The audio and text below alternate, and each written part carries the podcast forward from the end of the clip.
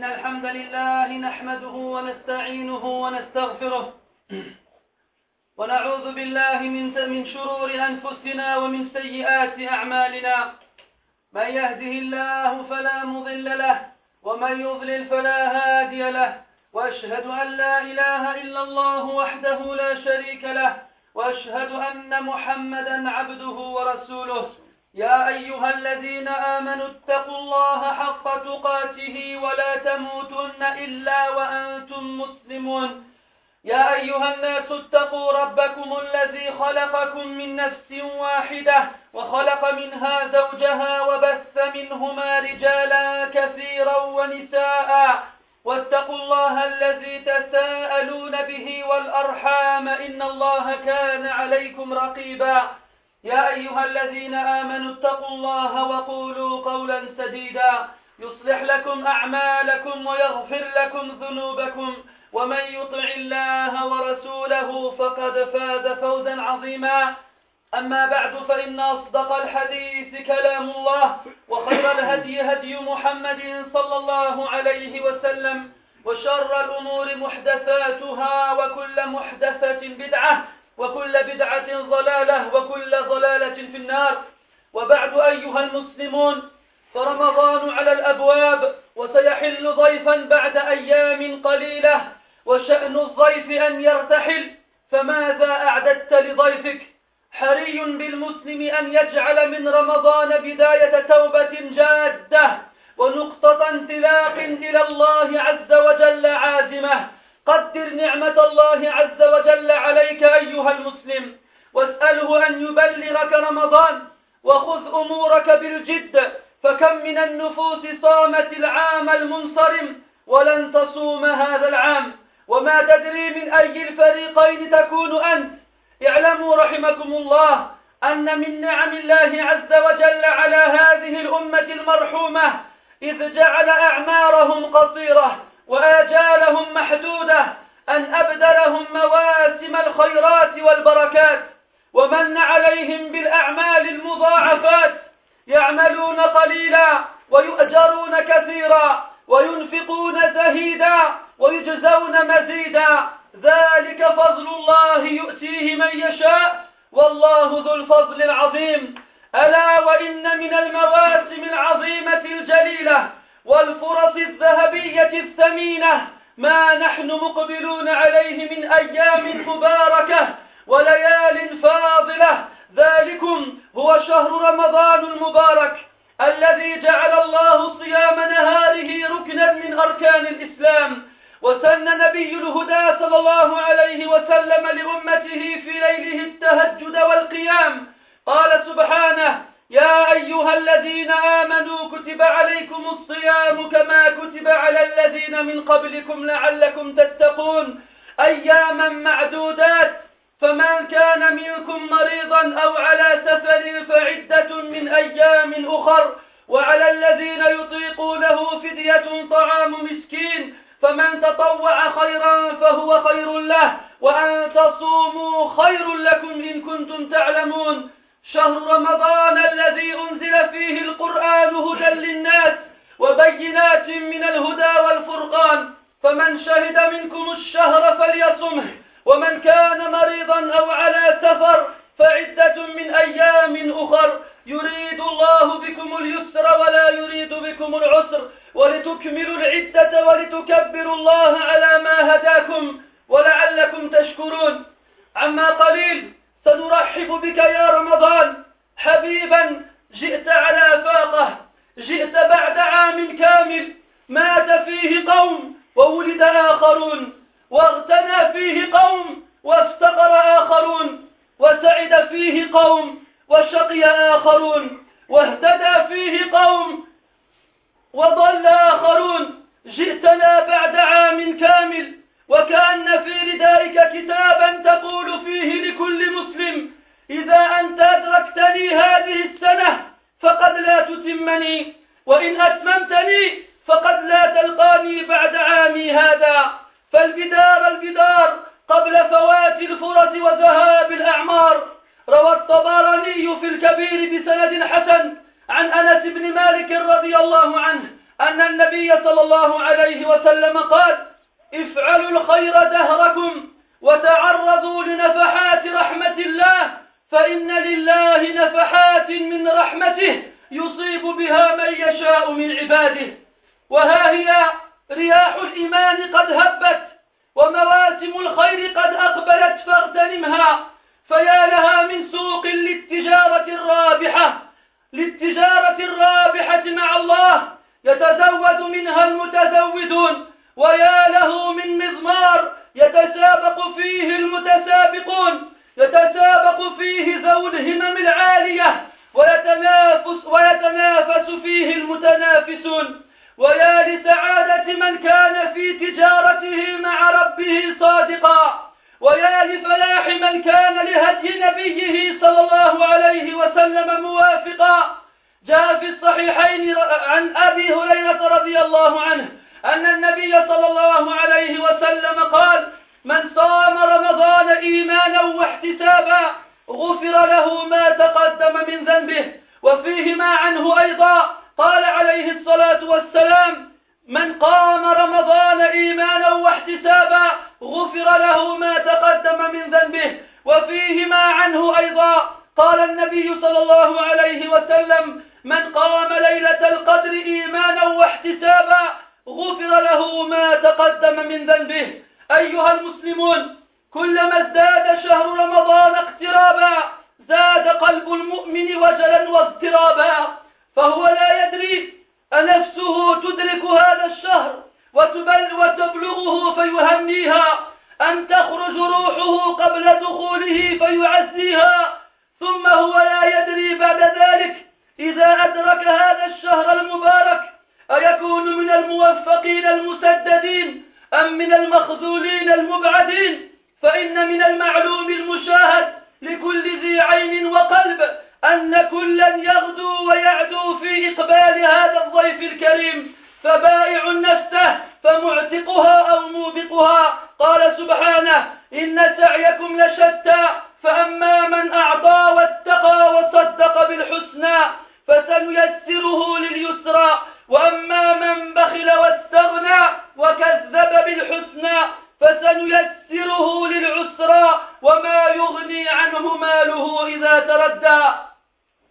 أما أصحاب القلوب الحية والعقول الراجحة فيبيعون أنفسهم في هذا الشهر للغني الحميد ويقبلون على الكريم المجيد يصومون إيمانا واحتسابا. ويقومون لربهم مخلصين قانتين يرجون رحمته ويخافون عذابه. تتجافى جنوبهم عن المضاجع يدعون ربهم خوفا وطمعا. ومما رزقناهم ينفقون. وما ذلك إلا لأنهم علموا أن بلوغ رمضان نعمة عظيمة تستحق الشكر للمنعم الكريم سبحانه. ولذلك فهم يقضون نهاره صياما ويبيتون ليله سجدا وقياما. لا يرفثون ولا يفسقون ولا يسبون ولا يشتمون ولا في باطل أو لغو يخوضون. يقرؤون كتاب ربهم ويتلذذون بتلاوته ويسبحون بحمده ويحمدونه على نعمه قد حفظوا الرأس وما وعى والبطن وما حوى وتذكروا الموت والبلاء فلا تعلم نفس ما أخفي لهم من قرة أعين جزاء بما كانوا يعملون هؤلاء والله هم الذين يستفيدون من رمضان وهم الذين يجدون فيه طعم الرجولة الصحيحة والحرية الحقة لمثلهم تفتح أبواب الجنان وتغلق أبواب النيران ولا ينسلخ عنهم الشهر إلا وقد غفرت ذنوبهم وكفرت خطاياهم بأمثالهم تصلح الأحوال وتستقيم الأوضاع وبوجودهم تسعد المجتمعات وتحيا الأمم وما أشد حاجة الأمة إلى أمثالهم في كل عصر وفي كل مصر روى الإمام أحمد والنسائي بسند صحيح عن أبي هريرة رضي الله عنه قال قال رسول الله صلى الله عليه وسلم أتاكم رمضان شهر مبارك فرض الله عز وجل عليك صيامه فرض الله عز وجل عليكم صيامه تفتح فيه أبواب السماء وتغلق فيه أبواب الجحيم وتغل فيه مردة الشياطين. لله فيه ليلة خير من ألف شهر. من حرم خيرها فقد حرم. أيها المسلمون رمضان فرص, وحظوات صيام وصلوات اجتهاد ودعوات ذكر وصدقات. رمضان فرص لا تتعوض وأوقات لا تهدر. فهل من مدكر؟ رمضان فرصة للتوبة. فالله عز وجل قد فتح أبوابه وأجزل ثوابه. كما في صحيح مسلم من حديث أبي موسى الأشعري رضي الله عنه قال قال النبي صلى الله عليه وسلم يبسط يده بالليل ليتوب مسيء النهار ويبسط يده بالنهار ليتوب مسيء الليل حتى تطلع الشمس من مغربها. والله عز وجل يفرح بتوبة عبده وليس أحد أشد فرحا من الله عز وجل بها كما ثبت في صحيح مسلم من حديث أبي هريرة رضي الله عنه أن النبي صلى الله عليه وسلم قال لله أشد فرحا بتوبة عبده حين يتوب إليه من أحدكم كان على راحلته بأرض فلاه فانفلتت منه وعليها طعامه وشرابه فأيت منها فأتى شجرة فاضطجع في ظلها. قد أيت من راحلته فبينه فبيناه وكذلك. إذ هو, إذ هو بها قائمة عنده. فأخذ بخطامها فأخذ بحطامها ثم قال من شدة الفرح اللهم أنت عبدي وأنا ربك. أخطأ من شدة الفرح. وإذا فرح الله عز وجل بك يوم تتوب فأي خير ستلقاه؟ أيها العاصي المفرط؟ وكلنا ذلك الإنسان يا من نسي أبواب المساجد وعكف على الملاهي واقترف المناهي أما آن لك أن تنتهي؟ أما ملت نفسك هذا الطريق؟ من لم يتب ويرق قلبه في رمضان فمتى يتوب؟ مردة الشياطين قد سفلت وسحائب الإيمان أطلت وأظلت وبيوت المسلمين قد لهجت بالدعاء وصلت. وأنت يا مسكين لا تعرف المساجد إلا في رمضان بل وربما لا تعرف الصلاة إلا في رمضان. ما هو قصدك؟ ما هي نيتك؟ لماذا أتيت؟ أجئت فقط لأن جيرانك أتوا. أم جئت لتجدد العهد مع الله عز وجل؟ أجئت لأنك تخاف ما يقولها الناس عنك؟ إذا لم تأتي أم جئت لأنك تخاف أن يأتيك هادم اللذات وأنت منغمس في الذنوب والمعاصي؟ يا من تظن أن الله عز وجل سيقبل صيامك وصلاتك وعبادتك في هذا الشهر الكريم؟ ويغفل عنك في بقية العام. يا من تأتي المساجد بقلب الله لا تصلي تصلي رياء وسمعة. لا تريد بتلك الصلاة وجه الله. كأن الله عز وجل ذكرك في كتابه الكريم حين قال ويمكرون ويمكر الله والله خير الماكرين. رمضان مدرسة للتوابين والأوابين يروضون فيه أنفسهم على الصيام والقيام. يعيشون روحانيات لا يعيشون مثلها في سائر العام. يتلذذون بقراءة القرآن ويطمئن قلوبهم بذكر الله وتقشعر جلودهم لأنهم يخشون ربهم. وأما أنت جعلت رمضان لك عقوبة ومصيبة. لا تجد فيه إلا الجوع والعطش والسهر والتعب مصداقا لما عند النسائي وابن لما عند النسائي وابن ماجه وابن خزيمة والحاكم. عن أبي هريرة رضي الله عنه قال قال رسول الله صلى الله عليه وسلم رب صائم ليس له بصيامه إلا الجوع ورب قائم ليس له من قيامه إلا السهر. يا من تشكو من طول القيام في صلاة التراويح لأن قلبك لا يحب ذلك. بل إذا وجد نفسه في مقهى أو صالة قد يظل قائما الساعات الطوال بدون أن يشعر بتعب. يقول الإمام أحمد بن حنبل رحمه الله يأتي على الناس زمان يصلون وهم لا يصلون. وإني. وإني لتأخ... لتأخوف وإني لأخاف أن يكون الزمان هو هذا الزمان وهو يتكلم عن زمانه عليه رحمة الله. فماذا؟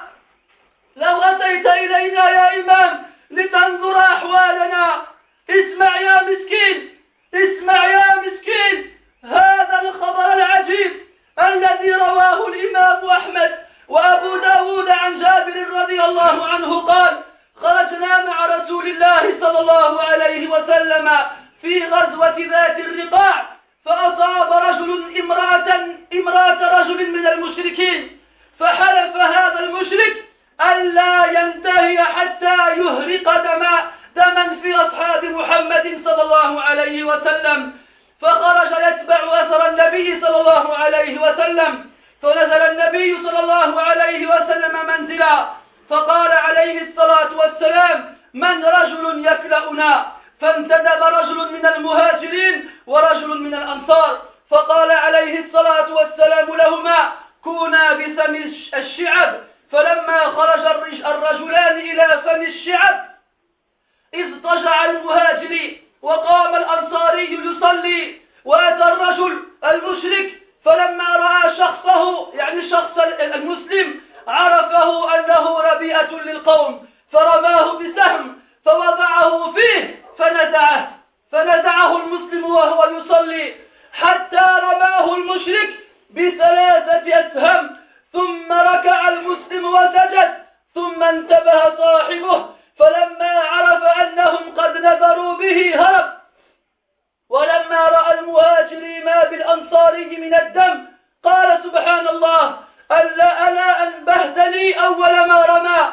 قال عليه رضوان الله اسمعوا بارك الله فيكم قال عليه رضوان الله كنت في سورة أقرأها فلم أحب أن أقطعها فلما تابع الرمي ركع ركعت فلما تابع الرمي ركعت وسجدت فلما تابع الرمي ركعت فأريتك وإيم الله لولا أن أضيع ثغرا أمرني رسول الله بحفظه لقطع نفسي قبل أن أقطعها يقول هذا الرجل لولا أمر من أوامر النبي صلى الله عليه وسلم لما كنت أن أقطع تلك الصلاة حتى أموت ولا أقطع تلك القراءة لهذه السورة الكريمة لأنه يعلم أنه كلام ربه عز وجل لأنه يعلم أن بهذا الكتاب يحيا القلب ويموت الشيطان الذي يعيش به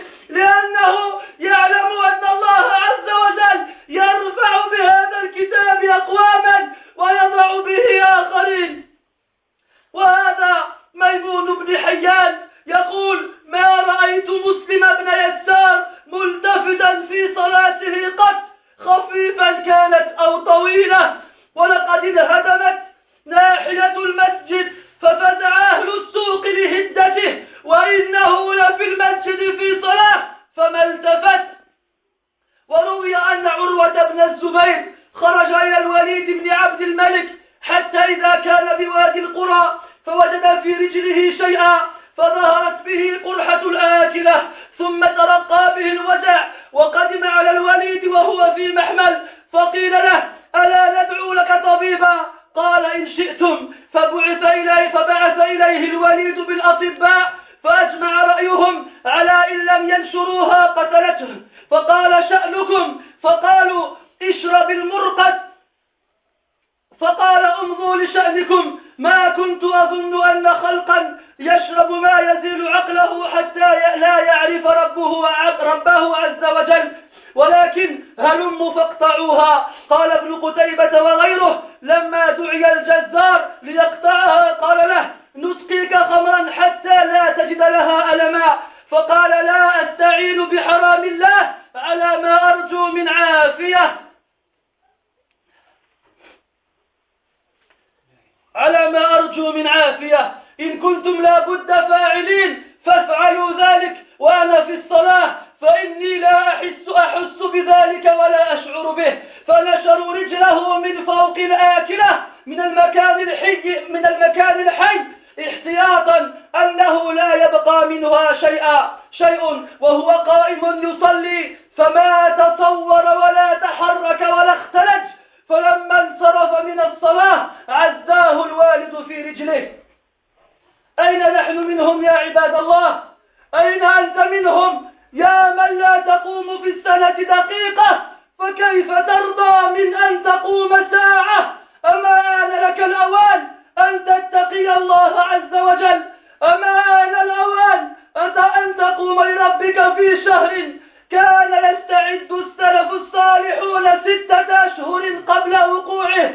اجعل يا مسكين هذا الشهر تكفيرا لسيئاتك وتطهيرا لأوساخ قلبك ولا تجعله سببا لإبعادك عن ربك ولا لإزالة ما بقي من حسناتك.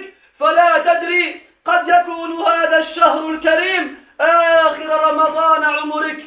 جاء عند أحمد والنسائي وعند والنسائي والحاكم والبيهقي بسند صحيح عن أنس رضي الله عنه أن النبي صلى الله عليه وسلم قال حبب إلي من دنياكم النساء والطيب وجعلت قرة عيني في الصلاة. وعند أحمد وأبو داود وأبي داود عن سالم, عن سالم بن أبي الجعد قال قال رجل من خزاعة ليتني صليت فاسترحت فكأنهم عابوا ذلك عليه. فقال سمعت رسول الله صلى الله عليه وسلم يقول أقم الصلاة يا بلال أرحنا بها. ولسان حال كثير منا يقول أقم الصلاة أيها المؤذن أرحنا منها. والله المستعان. اسمعوا إلى الله عز وجل وهو يقول ألم يأن للذين آمنوا أن تخشع قلوبهم لذكر الله وما نزل من الحق؟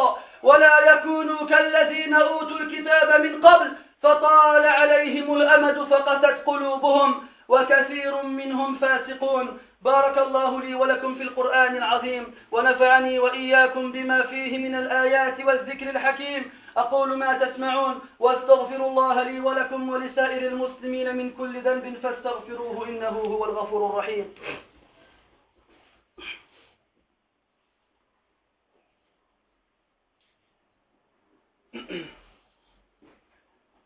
الحمد لله على إحسانه والشكر له على توفيقه وامتنانه وأشهد أن لا إله إلا الله وحده لا شريك له تعظيما لشأنه وأشهد أن محمدا عبده ورسوله الداعي إلى رضوانه صلى الله عليه وعلى آله وأصحابه وأحبابه وأتباعه وعلى كل من اهتدى بهديه واستنى بسنته واقتفى أثره إلى يوم الدين. Mes frères, dans quelques jours, très peu de jours, nous allons accueillir à nouveau le mois du Ramadan. Nous allons accueillir à nouveau un noble invité. Et chaque invité, quel qu'il soit, tôt ou tard, doit repartir. Tôt ou tard, il doit reprendre la route. Alors qu'est-ce que nous avons préparé pour cet invité?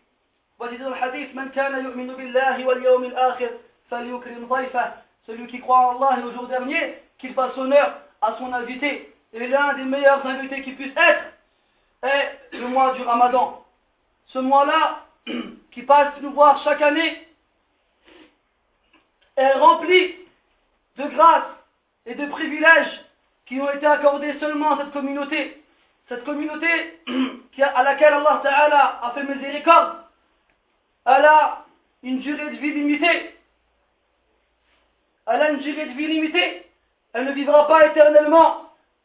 Et comme leur durée de vie est limitée, Allah Azza wa il a fait qu'ils aient l'opportunité de, rencontrer des, périodes dans lesquelles la grâce d'Allah Azza wa s'étend et la possibilité d'acquérir sa miséricorde est beaucoup plus grande.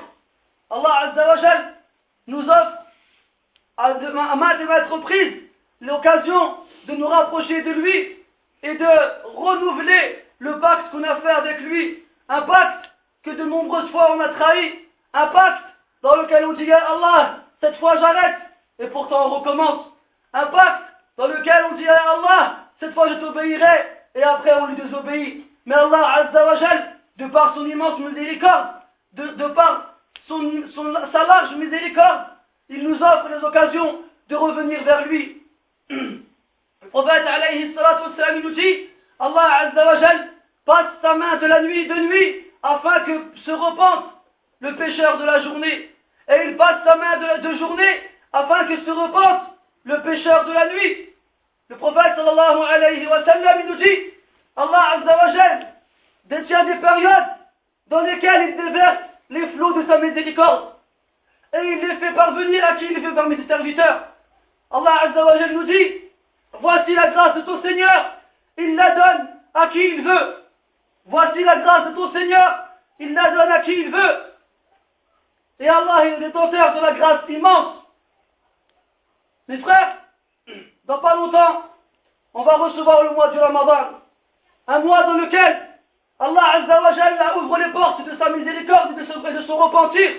Un mois dans lequel Allah Azzawajal, il éprouve plus de joie lorsque son serviteur, il se repent à lui que quiconque puisse éprouver comme joie.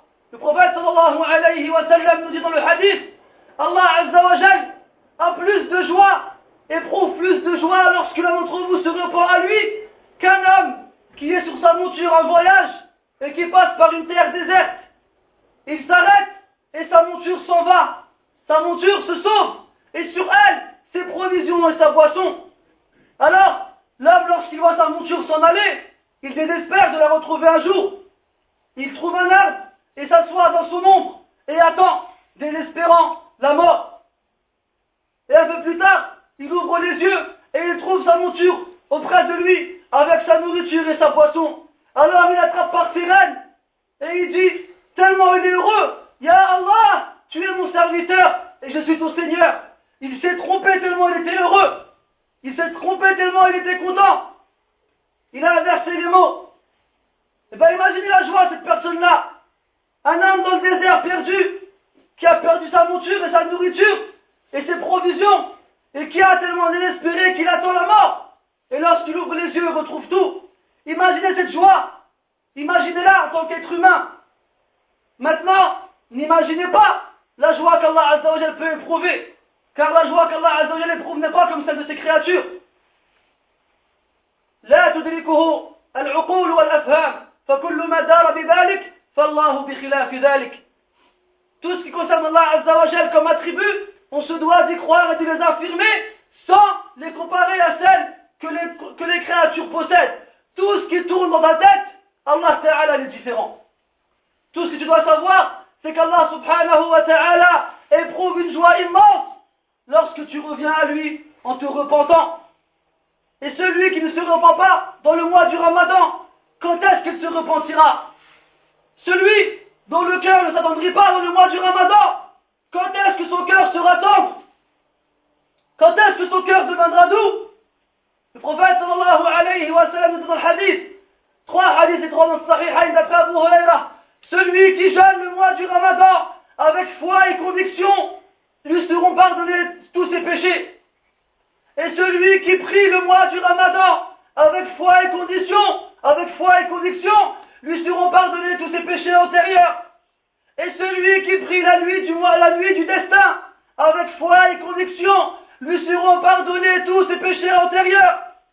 Le prophète sallallahu alayhi wa sallam dit dans le hadith, le, le, mois du Ramadan vous est parvenu, un mois dans lequel Allah Azza vous a ordonné de jeûner, un mois dans lequel les portes du paradis s'ouvrent et les portes de l'enfer sont fermées et les pires parmi les démons sont enchaînés.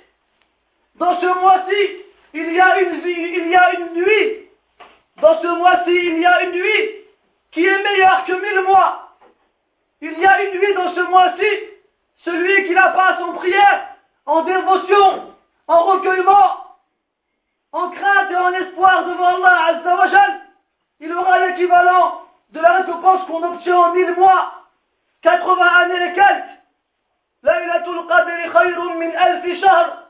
L'année du destin est meilleure que mille mois. Dans ce mois-ci, ceux qui ont compris, ceux qui savent plus ou moins cette valeur, inestimables, mettent les bouchées doubles et augmentent la cadence.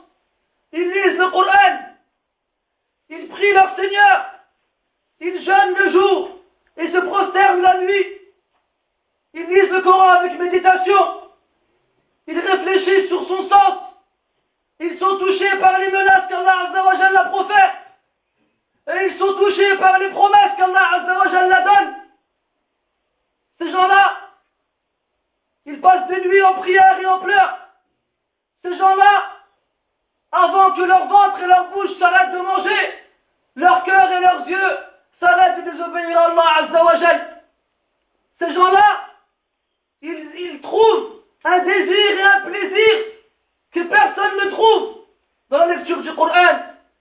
شهر رمضان الذي أنزل فيه القرآن le mois du Ramadan est le mois dans lequel le Coran a été descendu. Le mois du Ramadan, Allah Azza wa Jal en a fait une, une cause pour que l'on atteigne sa piété. Ya ayyuhalladhina amanu, ô vous qui avez cru, kutiba alaykum le jeûne vous a été prescrit comme il a été prescrit à ceux qui vous ont précédés. La'allakum. Peut-être atteindrez-vous la piété. L'année dernière, il y a des gens qui ont jeûné avec nous. Et cette année, ils ne sont plus là. Et toi, nous ne sommes pas encore arrivés au, arrivés au mois du Ramadan. Et nous nous préparons pour le mois du Ramadan. Mais peut-être que tu ne feras qu'un jour ou deux. Et Allah Azza wa décidera de reprendre ton âme. Peut-être que tu jeûneras ce mois du Ramadan en entier. Et peut-être que tu ne jeûneras pas le suivant. L'année dernière, il y avait des gens qui étaient riches et aujourd'hui ils sont pauvres. il y avait des gens qui étaient pauvres aujourd'hui ils sont riches. L'année dernière, il y a des gens qui sont nés et d'autres qui sont morts. L'année dernière, il y a des gens qui, qui ont été guidés vers le, droit chemin et d'autres qui se sont égarés. Et toi, dans, dans lequel des deux groupes te trouveras-tu? Et toi, dans lequel des deux groupes te trouveras-tu? Sache mon frère qu'on n'a rien sans rien. Vos actions, elles sont diverses et multiples. Celui qui donne de ce qu'il possède, et craint et se préserve du châtiment, et qui confirme la, la bonne promesse d'Allah Azza wa lui, on lui facilitera un accès vers la facilité. Et lui, on l'aidera et on l'assistera pour qu'il puisse adorer Allah Azza wa correctement, pour qu'il puisse prier de longs, de longs moments sans éprouver de fatigue, pour qu'il puisse jeûner jour après jour sans éprouver de faim. Lui, on l'aidera. Celui qui, au, préalable, s'était déjà conditionné à faire le bien. Allah Azza lui, lui facilitera un chemin vers le bien. Quant à celui qui est avare et qui s'est mis à l'écart de l'adoration de son Seigneur, et qui a traité de mensonge la bonne promesse d'Allah lui, on lui facilitera un accès vers la difficulté. Déjà, il était mauvais, et comme il n'a pas voulu par ses actions faire le bien, et bien Allah Ta'ala lui ouvrira un chemin vers le mal, dans lequel il se trouve déjà à un point où il ne pourra plus en sortir. Et celui-là, toute la fortune qu'il peut amasser, toute la fortune qu'il peut, qu'il peut collectionner, elle ne lui sera d'aucune utilité lorsqu'il retournera vers Allah Azza wa Naam, mes frères, tous les ans nous avons des gens qui viennent nous voir pendant Salat Tarawih et qui nous disent Ya Imam, طولت علينا يا إمام وإحنا نخدموا غدا يا إمام وإحنا بلغنا من الكبر عتية إلى آخره Ils nous disent, Cheikh, on, on prie, tu pries trop longtemps. Ya Cheikh, la prière elle est trop longue, on est fatigué, on a mal au dos, on est vieux. Ya Cheikh, demain on travaille. Ya Cheikh, Ya Cheikh. Alors que la plupart d'entre ceux-là, déjà à Oualen, on ne les voit même pas à la mosquée pendant l'année. Ils ne connaissent Allah Azza wa Jalla que pendant le Ramadan. Et pourtant, lorsqu'ils viennent pendant ce mois-ci, c'est qu'eux qu'on entend. C'est que eux qu'on entend. Pendant la prière, Wallahi, Allah il est témoin. Et j'étais à même pendant de nombreuses années. Plusieurs fois pendant la prière, j'entendais les gens soupirer. Wallah, j'en suis sûr que cette personne-là, quand elle fait la queue à la, familiale pour prendre son chèque, elle soupire pas. J'en suis sûr, quand on fait la queue au bled à la douane pour passer son passeport, elle soupire pas. Mais quand tu vas à la mosquée et que l'imam il lit le Coran, il lit le Coran, ya ibadallah, il est la parole d'Allah, Azza wa Jal. Il est le dernier livre qu'Allah Azza wa Jal a descendu à l'humanité. Il est le livre qui sera la cause pour la, sauvegarde et pour être en sécurité le jour du jugement. Le jour où ton argent et ton travail et ta famille ne te seront d'aucune utilité. Et toi, tu vas nous voir, tu nous dis tu lis trop. Subhanallah al-azim. Subhanallah ma aqsad qulubana. Allah al-musta'an. Des cœurs aussi durs que la pierre. Il vient avec aucune honte, avec aucune pudeur. Il nous dit, c'est trop long. Hmm. Alors nous, on raccourcit. Et quand on raccourcit, et qu'on arrive à la fin du mois, il nous dit, tiens, il faut finir le Coran. Subhanallah. Tu veux raccourcir, et quand on raccourcit, à la fin, il faut finir le Coran. Il s'impose des choses qui ne sont même pas obligatoires. من قال بأنه يجب بختم القرآن في التراويح Qui a dit ça Qu'il est obligatoire de finir le Coran pendant Tarawih Personne. Et vous savez quoi Il y a de nombreuses mosquées dans de nombreux pays où le Coran, ils ne le finissent pas qu'une fois dans le Ramadan. Ils le finissent quatre fois, cinq fois. Voyagez, vous verrez. Dans le seul mois, le Coran il vise quatre ou cinq fois dans Tarawih. Il commence après l'Isha et il finit à Al-Fajr. Allez là-bas, dites-leur, tu fais trop long. Et qu'est-ce que vous auriez dit, vous, à l'époque des salafs? Quand vous auriez vu les salafs prier des longues heures sans bouger? Il y avait un salaf qui priait la nuit sur sa terrasse. Et il avait des voisins. Et le voisin, le soir, il allait étendre le linge. Et il voyait quelqu'un debout comme ça. Et il, tellement il bougeait pas, il s'est dit c'est un arbre. Il y a un arbre sur le, toit des voisins. Et ce salaf-là, un jour, il est mort. Alors le jeune homme, il va voir son sa mère, il lui dit, Ya Ummah, لقد قطع جذاع الجيران le, le, le palmier, l'arbre des voisins, il a été coupé. Et sa mère, elle lui répond, c'était pas un arbre, mon fils. C'était notre voisin qui faisait le qiyam Il bougeait pas. Il bougeait pas. Abu Daoud, il nous rapporte, Waliman Ahmed, il nous rapporte que lorsque le prophète, alayhi salatu revenait de l'expédition de Beth al-Riqa, il y a un musulman qui a tué, ou du moins qui a capturé la femme d'un associateur. L'associateur, il a juré qu'il se vengerait en faisant couler le sang d'un des musulmans. Alors il les a suivis. Et lorsque le prophète, alayhi s'est arrêté avec les sahaba, il a réuni les gens, il leur a dit qui parmi nous, qui parmi vous, nous protégera ce soir, qui montrera la garde. Alors il y a deux personnes qui se sont proposées, un muhajir et un ansar, et un ansari. Alors ils sont été là-bas, devant le campement, et le muhajiri, il s'est mis à dormir. Et le ansari, pour ne pas perdre son temps, il s'est mis à faire la prière. Alors l'associateur, il, il part derrière, il se cache derrière un rocher, et il reconnaît les musulmans. Alors il sort son arc et ses flèches, et il décoche une flèche sur le musulman. Et il le touche. Le musulman continue la prière, il enlève la flèche, il la jette, et il continue la prière. Le mouchrik, qu'est-ce qu'il voit Il voit ça, il lui décoche trois flèches consécutives. Et le musulman, il pense sur sa prière, et il enlève les flèches et les jette. Et après, il fait le recours. Et après, il fait du recours. Et après, il fait ce sujoud. Et après, il fait du sujoud, il finit sa prière. Et lorsqu'il finit la prière, il réveille son compagnon. Et son compagnon, lorsqu'il se réveille, il voit son compagnon en sang. Il dit Subhanallah, pourquoi tu ne m'as pas réveillé? Pourquoi tu ne m'as pas réveillé lorsque tu as reçu la première flèche? Alors le sahabi, anhu, qu'est-ce qu'il dit? Écoutez, écoutez bien avec vos oreilles. Je m'adresse à ceux qui ont mal lorsqu'on prie. Je m'adresse à ceux dont le cœur se sent à l'étroit lorsqu'on prie. Je m'adresse à ceux qui, lorsqu'ils sont dans les cafés dans les bars, ou dans les salles de fête, et qui restent 10 heures de boire un café, ou à fumer une cigarette, ou même à danser, et ne provoquent une fatigue. Écoutez la réponse. Il a dit pourquoi tu ne m'as pas réveillé quand tu as reçu la première flèche? Il a dit j'étais en train de lire une sourate.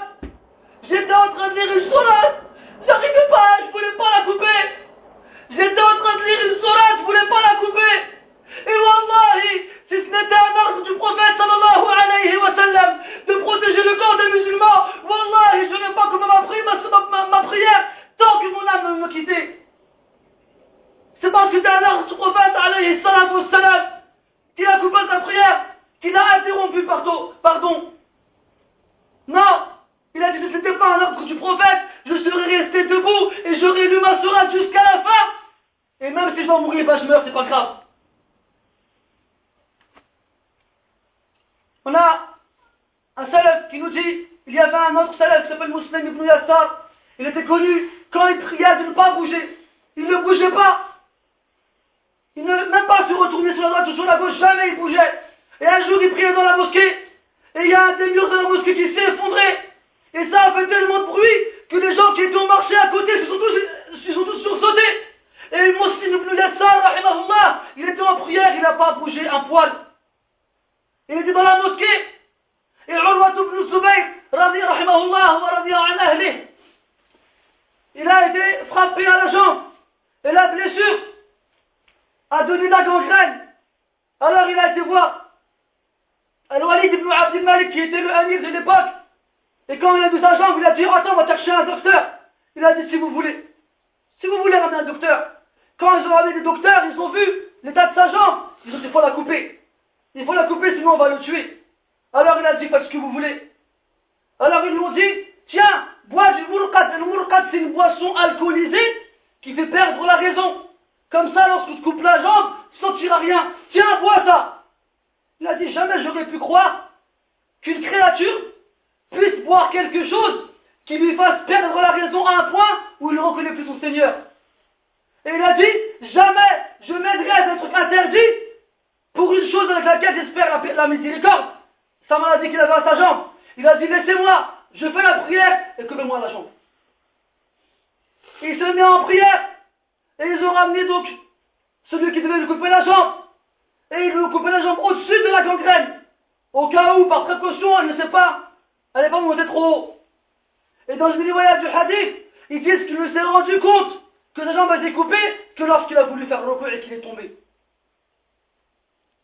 Que lorsqu'il a voulu faire le et qu'il est tombé. Et quand il a fini la prière et qu'il s'est réveillé, il lui a ramené sa jambe. Il a regardé sa jambe, il a tourné comme ça. Il a dit Wallahi, je prends Allah à témoin que je n'ai jamais marché avec toi vers du haram. Que je n'ai jamais marché avec toi vers du haram. Et nous, aujourd'hui, aujourd'hui, la prière, c'est un, un, un, supplice. Aujourd'hui, Taraweh, on dirait, c'est un, un châtiment. C'est une catastrophe.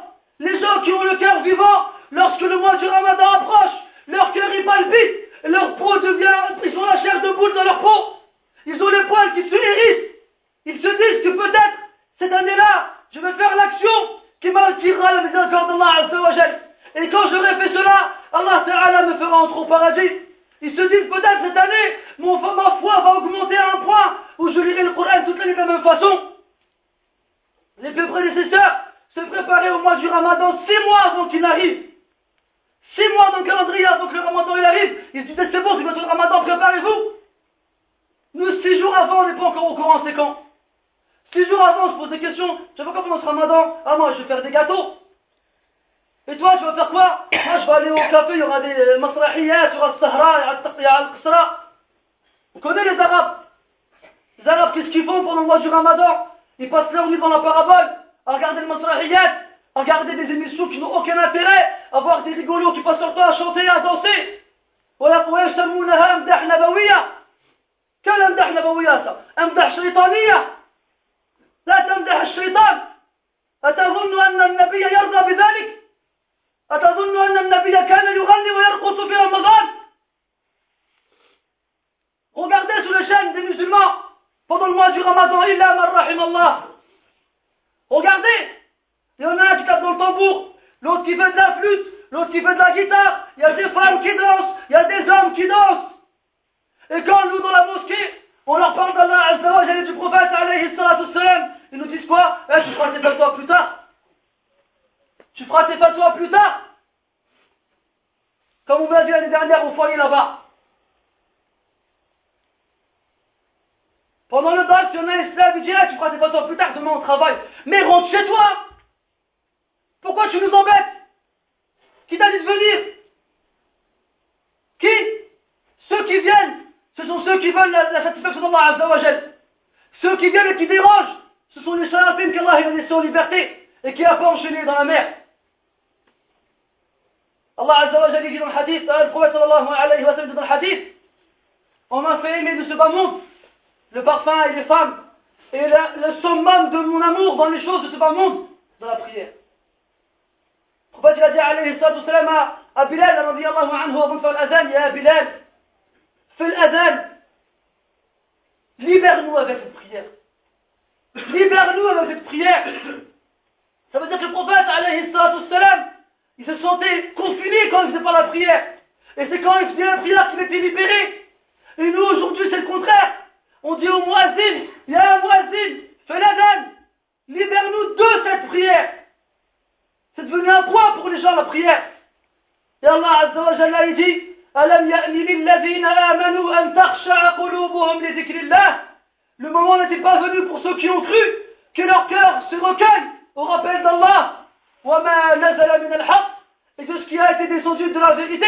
ولا يكونوا كالذين أوتوا الكتاب من قبل et qui ne sont pas comme les gens du livre avant eux. Le temps leur a paru long. Et leurs cœurs se sont endurcis. Et la plupart d'entre eux sont pervers. Est-ce que tu veux faire partie de ceux dont le cœur se recueille ou de ceux dont le cœur s'endurcit نسأل الله تعالى بأسمائه الحسنى وصفاته العلى أن يبلغنا رمضان. اللهم بلغنا رمضان. اللهم اجعله سببا للمغفرة والغفران. اللهم اجعلنا ممن صام رمضان إيمانا واحتسابا. فغفرت له ما تقدم من ذنبه. واجعلنا ممن قام رمضان إيمانا واحتسابا. فغفرت له ما تقدم من ذنبه. واجعلنا ممن يقوم ليلة القدر إيمانا واحتسابا. فغفرت له ما تقدم من ذنبه اللهم اجعل من صيامنا الأجر والثواب. اللهم اجعل حظنا من الصيام الأجر والثواب. ولا تجعل حظنا من الصيام الجوع والعطش. ولا تجعل من حظ ولا تجعل حظنا من القيام. السهر والتعب. اللهم اجعلنا من القائمين القانتين الخاشعين لك يا رب العالمين. اللهم اجعلنا ممن تجد قلبه عند ذكرك وممن يطمئن قلبه عند ذكرك وممن تقشعر جلده عند ذكرك. ولا تجعلنا ممن قلبه أقسى من الحجارة. يا رب العالمين واغفر لنا أجمعين يا أرحم الراحمين. وصلى الله وسلم وبارك محمد وعلى آله وأصحابه أجمعين وقوموا لصلاتكم يرحمكم الله.